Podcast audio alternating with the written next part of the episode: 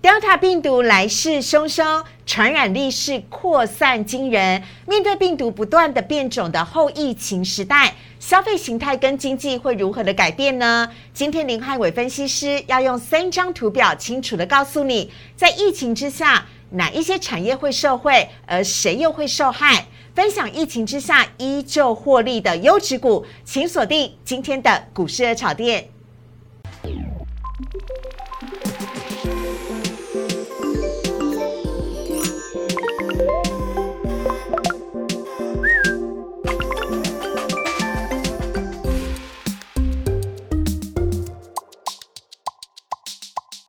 股市二炒店标股在里面，大家好，我是主持人施伟。今天在节目当中呢，我们邀请到的是林汉伟分析师老师，你好，施伟好，大家好。哎，老师呢，常常在荧幕上面呢看到你出现在各大财经的新闻台当中分析股市哦，所以每次邀请到老师来到节目当中都很开心。那老师，你有没有今天一直听到一个声音在你的耳边环绕？没有吗？那么大声你都没听到吗？救护车的声音吗？哀鸿遍野的声音。哀鸿遍野的声音。哦，对啊，可能也是因为今天整个大盘然后个股部分还是跌的相当的重啦。那当然你可以翻到这个礼拜，整个台湾受到疫情的干扰，其实整个。各行各业都传出来一些不好的消息，引发了台股的一个大跌。那我觉得这样的状况，可能大家都要持续关注今天的节目哦。是，而且呢，今天呢，在盘中的时候呢，一度的传出谣言说，呃，有五十个人确诊的新闻，造成了社区感染。这个传言呢，甚至引发证交所还出面澄清说，没有这件事情了，请大家不要那么的恐慌。但是今天台股还是一直跌，老师。但至少确认的是，新北幼儿园的疫情确认是 Delta 病毒，跟长荣的机师是一样的。这件事情要引发大家持续的关注。对，因为如果以国外的一个经验来看的话，Delta 病毒的特性，它传染率相当的高，而且会有非常多无症状的感染者，所以大家非常担心说，哎，这样的一个疫情一旦扩散，特别是在新北的一个都会区出现这样的扩散的情况的话，会不会引发整个台湾在疫情控制上，正在警戒的措施上，会造成比较大的压力？所以今天盘面上就可以看到了，跟疫情相关的股票已经连涨了三天，我觉得都反映到好像。大家对这一次的 Delta 病毒真的是不可以等闲而视之哦。好，真的疫情的社会股啊一直在涨停。我们来看一下呢，今天的主题的部分，林汉伟分析师要来告诉大家，疫情一直爆，那说好的投信做账到哪里去了呢？投信怎么先绕跑自己连续卖三天？台股会不会复制在五月疫情的走势呢？林汉伟老师来告诉你。以及在 Delta 病毒的肆虐之下，哪一些是受惠股，哪一些又是受害股？林汉伟分析师用三张图就可以一次告诉你。好，来看一下今天台股的部分。今天台股呢，在开低之后一度拉到平盘之上，但随着盘中哦疫情的谣言出现，重创了投资人的信心，让卖压是纷纷的出笼。今天在盘中一度的大跌了两百六十一点。最终呢，幸好拉了尾盘，尾盘拉了台积电，拉了阳明，所以让跌幅是收敛。今天呢，下跌了一百五十八点，跌幅是百分之零点九，收在了一万七千两百七十点。但是您看到了在图面上面呢，啊，今天呢，台股的大盘已经跌破了季线了，成交量只是缩小到了三千两百一十一亿。另外看到购买指数的部分，跌幅更深，今天跌幅是百分之一点九三，而且呢是已经跌破了月线。接下来呢，要怎么走？林汉伟分析师来帮大家分析。呃，成交量呢，只是在八百六十五亿。好，看到这边呢，我要想请老师先跟我们讲一下。我还记得在五月的时候啊，我非常的清楚记得那时候大盘跌了一千多点，我还跟我同事说：“啊，这骗我的啦，怎么可能？” 结果没有想到真的是哎。那这一次疫情又再次产生，而且五月的时候还不是 Delta 病毒哦，现在确认基因定序是 Delta 病毒。会不会让台股跌得更多，甚至是跌破前低一万六千两百四十八点呢？我觉得应该不至于这么严重啊。主要原因在说，因为我们五月面对到疫情，是因为之前我们台湾都是防疫的模范生，突然之间出现了所谓的一个疫情的一个升温，导致大家有恐慌性的一个卖压。但是你可以发现到，时间来到这个九月份，虽然说有 Delta 病毒的一个影响，但我们最简单去看。你看，你生活周边有没有人开始去做囤货的动作？有没有人开始去做一个很紧张，去做一些防疫相关警戒的动作？其实目前看起来，我觉得大家还是按照平常的步调在过生活。真的耶，完全没有任何改变。对，所以我觉得以这样的情况来看的话，当然整个市场一定会有恐慌性的卖压，但我觉得不至于像五月份这么样的严重，因为主要原因可以看到，第一个。国际股市及五月份国际股市跟随台股也是呈现下跌的情况，但最近国际股市的部分，不管是在美股，不管在日本股市，是在印度股市，所以说疫情很严重的泰国股市啊、马来西亚股市啊，最近也没有出现崩盘的一个发展。那今天早上收盘的美国股市。纳斯达克指数创新高，对，所以我觉得以这样的情况也代表说，国际股市都有 Delta 的影响，但也没有让他们股市出现崩盘。那台股虽然说有 Delta 的一个利空的消息，但我觉得不至于让整个台股现阶段的一个多方趋势出现比较明显的改变。那第二个观察当然在于说外资的态度嘛。那外资其实九月份买超台股的金额也是创近期这几个月的新高，一千多亿，老师。对，而且外资的期货空单，因为下礼拜三是台子期的结算嘛，外资期货空单目前还在相对低水。目前在今天的收盘的期货空单水位只剩下一万四千多口了，所以这时候你说外资满不是满手的空单，干嘛没事杀股票来砸自己的腿？所以这样情况也代表说，只要在这段时间里面外资期现货都没有出现立即翻空的风险的话，整个指数我觉得可能回撤到月线关卡就会有有效的一个反弹，因为月线的支撑可以发现到它大概在这个低档的部分的话。以现阶段整个大盘技术面转弱，我觉得回到月线是合理的，但月线被跌破，我觉得就是不太合理的状态。所以我觉得反而是说，整个指数一旦因为恐慌杀到月线的附近的话，大家都会可以考虑做一些承接的动作。好，所以呢，大家看到月线是粉红色的那条线，季线呢是黄色那条线，现在大盘呢是就位在季线跟月线之间了，不要跌破月线的话，就好还不错啦哈，月线有撑。好，另外看到贵买指数的部分，老师。哎，购买指数呢是跌破了月线，而且你看它今天出现了一根大黑 K，这是不是代表散户已经跑光光了，吓到了？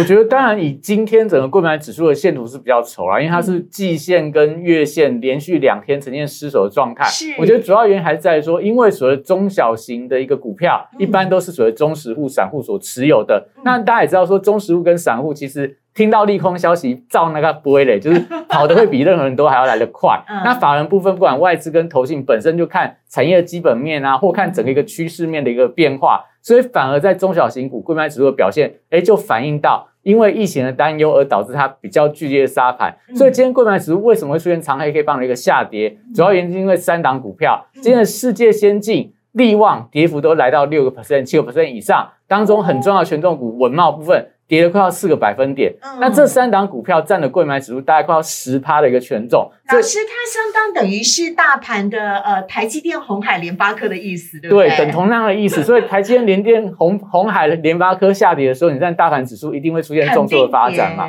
所以，我以这样的情况来看的话，当然也就代表说，其实这几家公司他们的一个基本面都非常的好。假设这个恐慌性的卖压宣泄完毕之后的话，我觉得整个贵买指数反而会比大盘。容易出现强弹的一个格局。那目前来看的话，当然我觉得市场恐慌，因为今天下午的一个 Delta 的事件，可能在一两天之内，我觉得这种恐慌卖压还是需要一点时间来做个宣泄。但长期来看的话，其实对整个大盘、对产业趋势，我觉得不会造成太大的影响。好，这是跟大家一块来分享的。接下来我们看到三大法人买卖超的部分，今天呢，外资、投信跟自营商全部都是卖超的，合计卖超了八十六亿。老师很酷哎，我知道你以前在自营商待过，是那个非常厉害的操盘老师。好，那我们来看一下这个自营商的部分，今天卖超了七十亿，居然比外资跟投信还要来得多，这正常吗？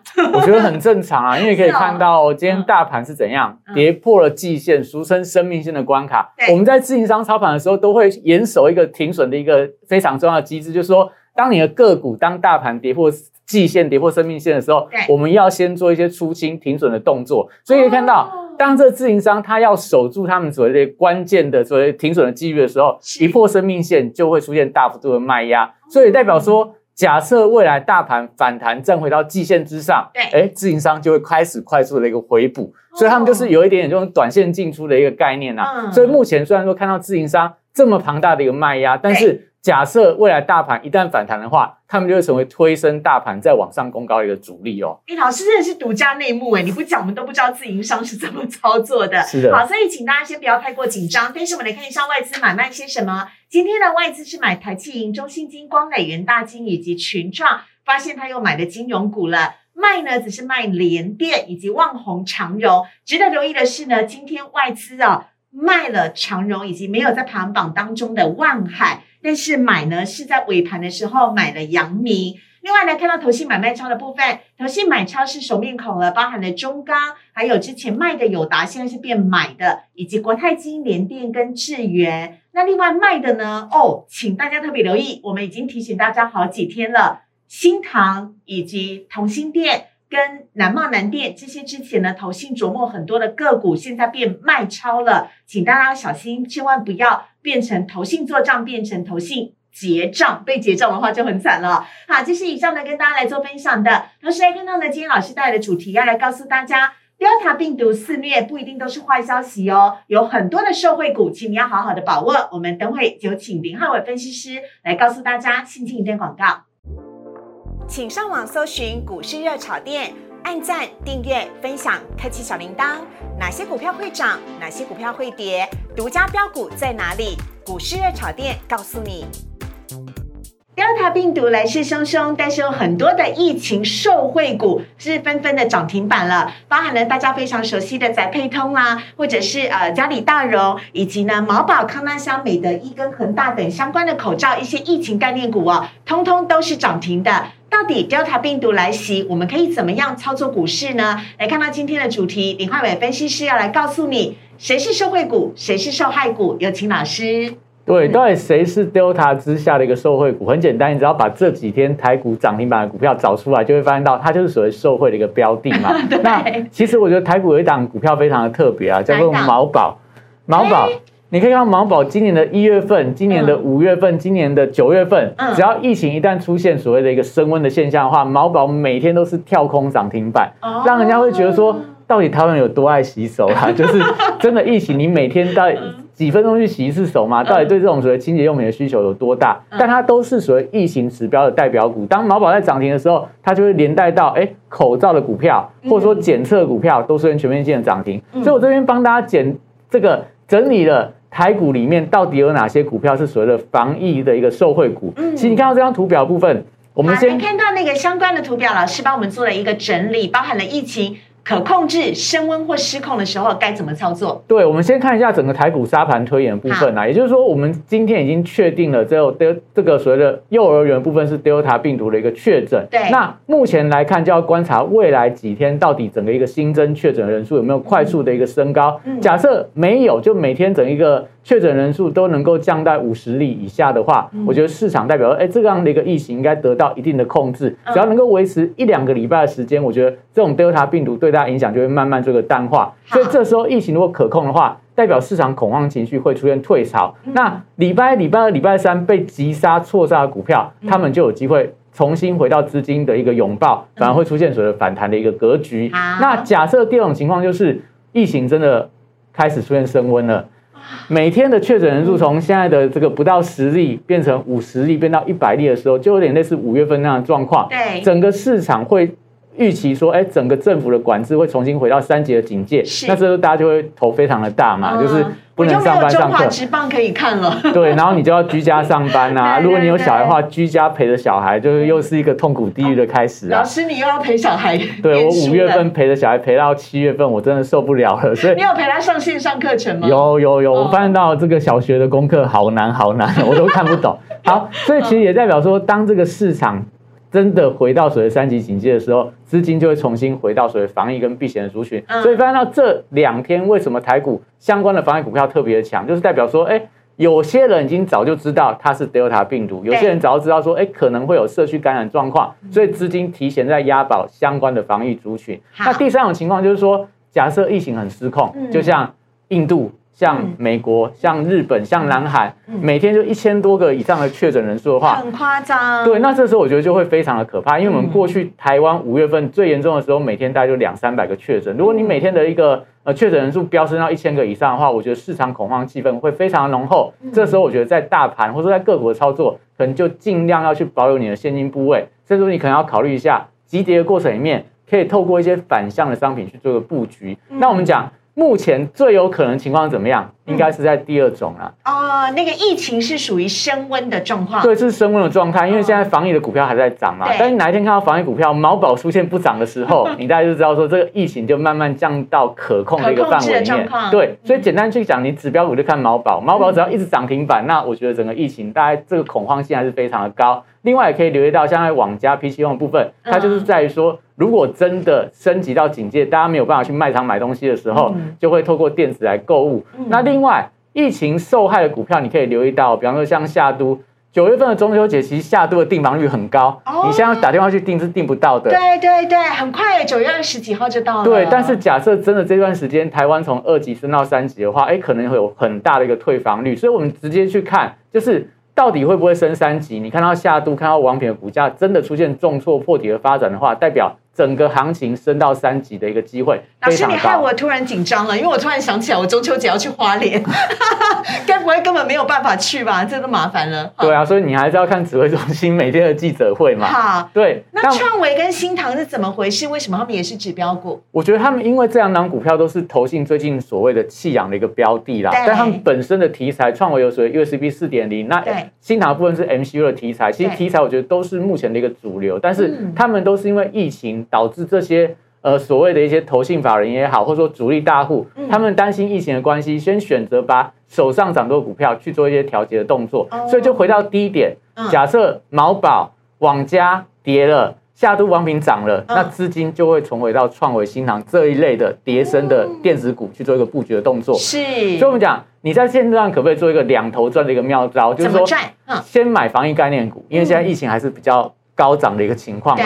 那等到你发现到毛宝、网家这种防疫概念股涨不太动的时候，把资金就把毛宝卖掉。去买防疫的受灾股，哦去买夏都、买王品，因为他们在相对低档区会跌升反弹。嗯另外，在这段时间里面，优质的股票跌下来，你可以分批去进场这个布局，哦你就可以达到两头赚的一个妙招。哈，老师你好会哦，真的。所以呢，其实不管 Delta 疫情来不来，台股都有你可以着力跟操作的方法，但是一定要锁定股市的炒店，因为只有林汉伟分析师会独家来告诉大家。那下一张图呢，我们可以看得到的是各个领域有防疫概念股的指标厂商，不是只有毛宝哦，还有好多家哦。老师来帮我们做一下介绍。对，这样就是所谓的这个大宝典啊。你看这张图，你就知道说，哎，防疫股票哪一些已经涨多了，哪一些股票有机会作为补涨。嗯所以我们看到像防护衣的部分，其实这几天并没有出现防护衣的股票上涨，代表说其实整体上我们的疫情还没有升温到很可怕。因为你路上如果看到大家开始穿防护衣的时候，对这些股票就容易动了。对，那清洁用品的部分，可以看到毛宝已经涨上去了，但是永丰、云南桥其实股价都还在相对低档区哦，所以你可以留意到后面，假设疫情升温的时候，这两档股票永丰、云南桥它有没有补涨的动能？嗯那口罩当然大家都知道说。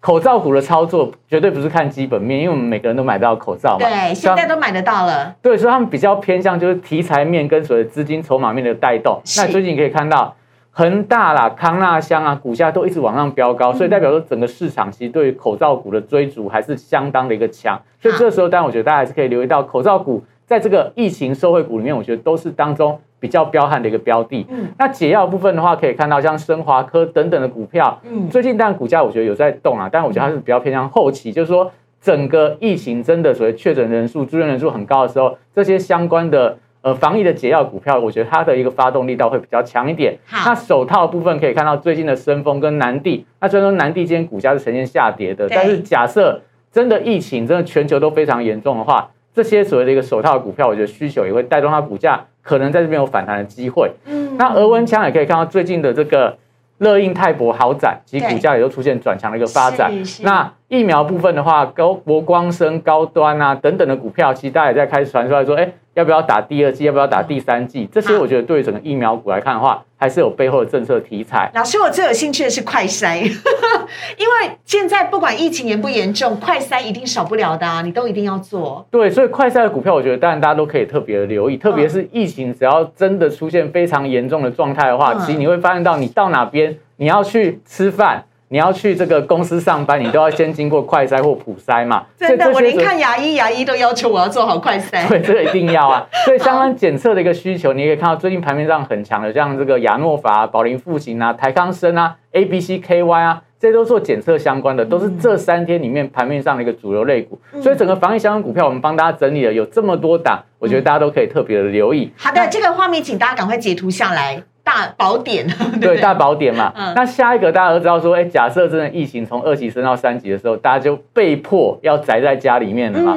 所以宅经济里面到底有哪一些股票可以留意？像宅配的部分，大家可能网购都需要宅配来帮你送货，所以宅配通啊、大龙啊，都是这两天里面盘面上能够所涨停的股票。而且中秋节到了，又要塞了，对，又要塞，可能 塞货。如果你真的有网购的话。赶快下单，不要再等了。不要放先送货，不要先送，不然到时候挤到时候你就拿不到货啦。嗯，那再来像这个笔电的部分，我觉得大家可以留意到维新的部分啊，因为维新它本身比较专注在一些电竞的一个平台，所以它的获利的数字是比较好一点的。嗯，它网购可可以看到最近的富邦煤啊，涨个不停，涨个不停啊。然后网家其实股价也是不断的一个上涨。那甚至说被停牌的东升，我觉得它可能在下个礼拜回来之后的话，也许就有补涨的一个动能。好，那。五 G 运用的部分的话，网络其实我觉得可以留意到，像中华电除了这个宅经济以外的话，它有所谓新链计划这样的一个题材。嗯，室内健身当然我觉得就见仁见智啊，因为真的宅在家，有人真的有。我跟你讲，因为我是棒球迷，乔山在那个中职啊下的广告下很大耶，因为到时候大家都要在家里面健身。对，健身房大家去，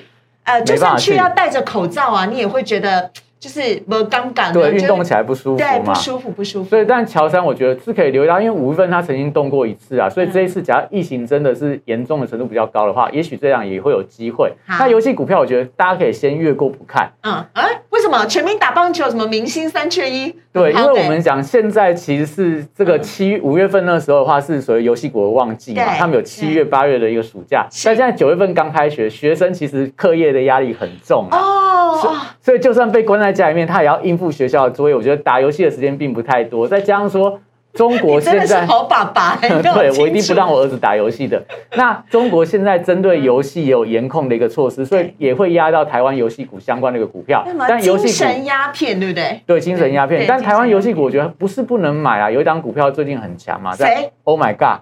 哦，对，你怎么没有列在里面？对，因为它其实 Oh my God 本身游戏这个题材不是很非常的纯，它主要上涨是因为它旗下的绿界科技第三方支付的股票，对对对对对，对最近的股价因为疫情关系开始出现大涨，所以连带到 Oh my God 股价。在游戏股面反而是一枝独秀的。那个你订那个外送富康达啊，它的那个发票都是 Oh my，呃不不，都绿界绿界科技帮他做的嘛。对那可以看到今天盘面上我们讲最大的一个特色就是元刚跟元展股价出现的涨停板。这是虾米什么股？就是做一个远端远距应用啊，也就是说它做一些所谓视讯的晶片啊、视讯的镜头啊，所以你当你需要这个远端办公会议的时候，或者说远端上课的时候，你就会需要它的相关的一个产品。所以当他们股价在涨的时候，你看到今天他们这两张股票。涨停板，你就会知道说，哎，今天下午的这个指挥中心可能会公布出来不太好的一个消息。因为如果大家不预期说会从二级到三级，你怎么会去买元刚跟元展？对呀，所以我们讲股市真的很有趣啊，它可以提前帮你预测整个政策变化或未来的一个走向。因为当你发现到这些股票涨的时候，反映它背后的题材，也代表说其实整个市场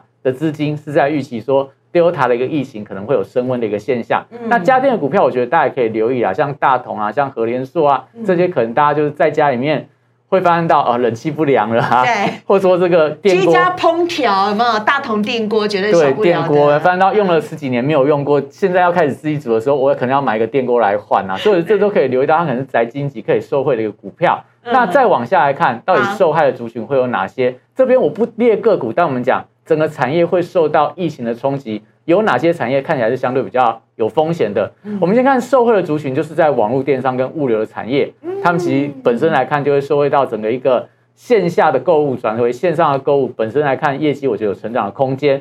那另外在一些所谓人身保险啊、保险相关的产业，其实都会有一些所谓的因为防疫需求的一些疫情的险。那个防疫险最近卖的非常好，对，但是有让他赔到钱啊，对对对，但当初没想到这个卖的太便宜，那真的台湾有疫情的关系。嗯那另外后面这三个区块，蓝色跟这个红色还有深蓝色的区块，就是属于受害的一个族群了。嗯所以看到像百货零售啊、餐饮啊、服饰啊、动产不动产业都会受到所谓疫情的一个冲击。假设真的从二级到三级的话，其实都可以看到五月份这些股票都跌得比较重一点。老师，你你不是女生，你不了解，柜姐已经打电话给我了，方小姐啊，那个可以来开始预约周年庆的东西了。我说好好好好，但现在怎么去呢？现在就不能去了嘛。像我老婆最近约做脸，昨天约好了，就那个做脸的小姐跟她说，哎，我们现在因为疫情的升级，所以又要取消了啊。对啊，所以就代表说，其实你会发现到这种面对面要体验的一个服务业，其实也会受到比较大的影响。那另外在大众运输产业，可能就看到哎这个高铁啊。或者说，在台铁部分的话，这运量会出现大幅度的下滑。是。那商品零售业部分的话，则是留意到一些大型批发零售业，我觉得会受到一定的一个影响，因为可能限制人流啊，大家没办法去买，就网络购物会影响他们业绩。所以你可以看到，今天在台股里面，润泰全、润泰新，其股价反应就比较弱，我觉得都跟疫情升温有直接的相关。所以可以从这张表里面就可以知道说，哎。这段时间里面，可能台股有一些产业会受到比较大的一个冲击。好，在这么多的产业当中呢，今天林汉伟分析师帮大家独家挑出了三只的标股，要分享给大家啊，值得来做留意跟观察。首先，先来看到第一只标股呢，是九一 App。对，九一 App，我觉得非非常的特别，它是台湾纯做网络服务的一个电商的 APP 的股票，因为它帮这个。全联啊，帮华歌尔嗯做了一些所谓线上的，不管手机的购物，或者说网页的一个购物的平台，那都得到相当大的一个好评。所以它挂牌以来，股价当然就从一百四十五块涨到四百二十七块，而且特别是在疫情的关系，出现了。从疫情五月份挂牌到七月份涨幅来到一百九十四趴哦，所以代表说，当疫情升温的时候，其实它直接会受到非常大的一个推动的一个效果。所以你看，它从画面最左边的一百四十五块，最高曾经来到四百二十七块耶。对，那为什么它有这么大的一个带动？就是因为原本大家可能不想要把自己的实体店面转为线上店面，所以不会去找九 A P P，但发现到。当你实体店面要关店，没有人来的时候，我就被迫说要装做这样的一个转型，所以带动它业绩在第二季是大幅度的一个爆发。那它的一个毛利率哦，可以看到它第二季的毛利已经来到七十四个 percent 哦，代表说它其实整个获利的数字我觉得相当的稳健，经常收入高达九十个 percent。那现阶段面临到所谓疫情的一个升温，代表说，哎，假设德尔塔病毒真的它会是长期让整个台湾的社会受到一定的影响，那你想想看，这些原本还在观望。不做线上购物的一个店家，他可能会加速去做九找九一做一个合作的动作，所以我觉得这样情况代他代表他未来想象空间相当的大。那股价的部分，它在这个礼拜一股价来到波段低点哦，所以看起来它是打完第二只脚，现阶段整个技术指标出现了一个黄金交叉，而且整个均线也慢慢开低档，它出现弯头向上的格局。所以我觉得以这样的情况来看的话，可能疫情这段时间里面。它受惠程度会变得相当的高。那第二档股票看到就是疫情受害的股票啦。嗯，南仁湖。对，南仁湖就是做这个休息站的嘛。你到高速公路休息站。对，高速公路休息站。所以你可以看到，之前我们上高速公路都会塞车，所以股价它就开始出现大涨。嗯。所以现阶段如果说在这个九月份以后，甚至说中秋节这个档期，假设这疫情的关系让大家没有办法出游的话，当然会影响它本身业绩的状况。所以看到股价。从上个礼拜开始，最近出现加速的一个下跌，也代表它反映到就是说，哎，真的疫情重新升级之后，会影响到它本身未来的一个展望的情况，所以股价出现了比较明显的走跌。但我们刚刚讲了嘛，假设毛宝等的异形的一个呃受惠股出现了转弱的时候，对，那股价来到相对低档，你是不是可以卖毛宝去买南人股？因为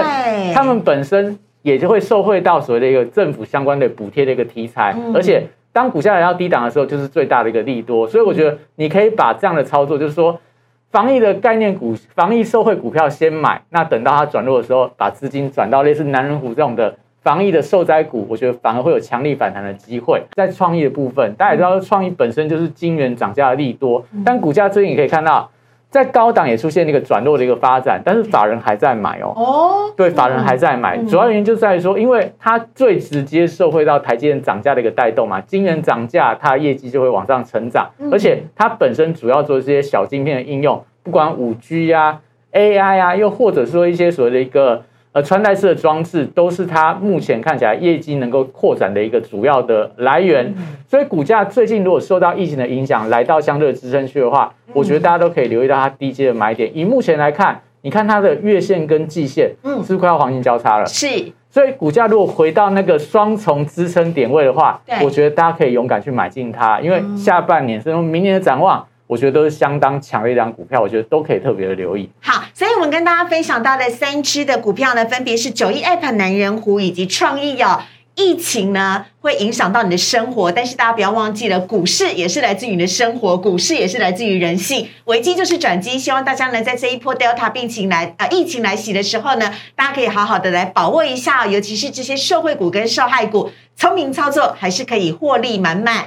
好，我们在今天节目当中也非常谢谢林汉伟老师，谢谢老师，谢谢谢谢。好，接下来看到网友 Q&A 的部分，首先看到第一题呢是盛群 MCU 啊，怎么会一直喋喋不休？老师要先出场吗？我觉得当然就要留意到了，因为盛群本身今年是受惠到水涨价的题材，但是最近台积电涨价之后，以盛群它的客户端得到了一个消息，好像这个涨价力道它没有办法再往下转嫁到下游的客户了，所以变成说。它现在如果说真的到第四季到明年没有办法涨价，它就必须要吸收可能台积电啊、联电它的一个涨价成本。会影响它毛利率的一个下滑。你这是独家内幕消息吧，老师？对，没有看到报纸有报道哎。对，所以你这样的情况，你就要特别去关注一下，因为最近在 MCU 相关股票都是比较偏弱，我觉得都跟这个产业面的消息出现比较明显的变化有关啦。盛群啊、新唐啦、九旗啦这一些的，对这些股票其实都要留意到。假设真的他们终端的需求没有那么旺盛，那没有办法涨价的话，毛利率下滑都会影响到股价的一个下跌。比方说，你可以看到像驱动 IC 的联咏啊、敦泰啊。天域啊，都是这样的一个所谓一个逻辑，所以当然圣群以这样的状况来看，既然已经破了月线、破了季线，我觉得目前看起来线形是比较明显在转弱当中，所以这种股票我觉得先以短线上。有反弹，先调节一趟一趟，我觉得会比较好一点。好，下面一题要来看到的是锦硕，锦硕呢是呃窄板 A B F 啊，今天跌停，可以低接吗？老师？呃，我觉得这个要看它筹码面的变化，因为锦硕我们讲 P C B 这族群，不管就外资就投信，其实都相当的一个看好啦。那最近其实投信还站在所谓的买方，但今天股价出现比较明显的重挫，你就要看一下投信在这几天重挫的过程里面。筹码有没有松动？很大一根黑 K 耶！对，因为我们讲之前我们刚前面看到一些投信筹码松动的股票跌得非常的惨嘛，所以当投信对对投信买了一头拉股之后，假设它开始出现了，发现到 A 投信在卖，B 投信就跟着卖，所以他们就会开始互相伤害，就是你卖我的。新塘我就卖你的锦硕，你卖我锦硕我就卖你的盛群，就这样子。为什么要这样子呢？因为他们在比绩效啊，所以你的绩效比我好一点，我把你最好的股票卖下来，你的绩效就不会那么好了嘛。所以目前来看的话，我觉得就要留意到锦硕，你说可不可以低阶？先看盘后的筹码。如果说这几天看到投信的筹码松动的话，暂时先不要做低阶。但是如果回到相对低档支撑区，比方说月线支撑。或季线的支撑的话，我觉得就技术面来看，那边你可以考虑做一个承接，因为基本面我觉得真的没有看的那么坏。好，最后一题呢，我们来看到的是股市这么震荡，如果想要安稳存股的话，要存台新金还是第一金，哪一个好呢？老师，我觉得这蛮两难去回答的啦。但以我个人的一个意见，我个人的想法，我对这两家公司我都看得非常的好。但是我们讲，如果以这种所谓的行销的状态来看的话，台金本身它消费金融这一块做的比较多，那我们可以发现到最近你一定很常接到这些所谓的。销金的龙头，哎，小姐要做车贷吗？要做房贷吗？我们这边有一个便宜的资金，对对对，你要不要来做做贷款？那你就要留意到，当他贷款很多的时候，以现在各行各业如果受到疫情的影响，我觉得他未来可能有一些坏账的一个风险哦，收不回来的钱。对，所以这时候你要做存股的话，你可能就要留意到这种所谓放贷太多的一个金控股，我觉得可能就不是存股那么安全的一个标的。所以如果以这样的选择的话，反而第一金你会发现到。最少我好像没有接过第一金的相关的推销的电话，我好像也没有，对，好像没有嘛，所以我觉得以这样的一个。公司的经营角度来看的话，如果就稳健角度，我觉得低金看起来相对是比较好的，而且股价也没什么涨到。如果存股的话，尽量选这种稳健的标的，我觉得是比较好的一个首选。好，以上呢是跟大家分享的内容。如果呢你喜欢林汉伟老师的话呢，林汉伟老师在他自己个人的 Light 跟 Telegram 当中有更多的标股讯息，就在我们的荧幕上面，请大家呢可以拿起手机来加入。如果你有任何投资方面的问题，不晓得该在疫情来袭之下怎么投资台股，都可以请教。林汉伟分析师，同时呢，如果你喜欢股市的炒店的话，每个礼拜一到礼拜五的晚上九点半，我们在 YouTube 频道首播，非常欢迎大家可以加入我们，请帮我们订阅、按赞、分享以及开启小铃铛，接收全部。非常欢迎大家的加入，我们希望呢，明天台股不要再跌了。非常的谢谢林汉伟老师，谢谢，拜拜，拜拜，拜拜。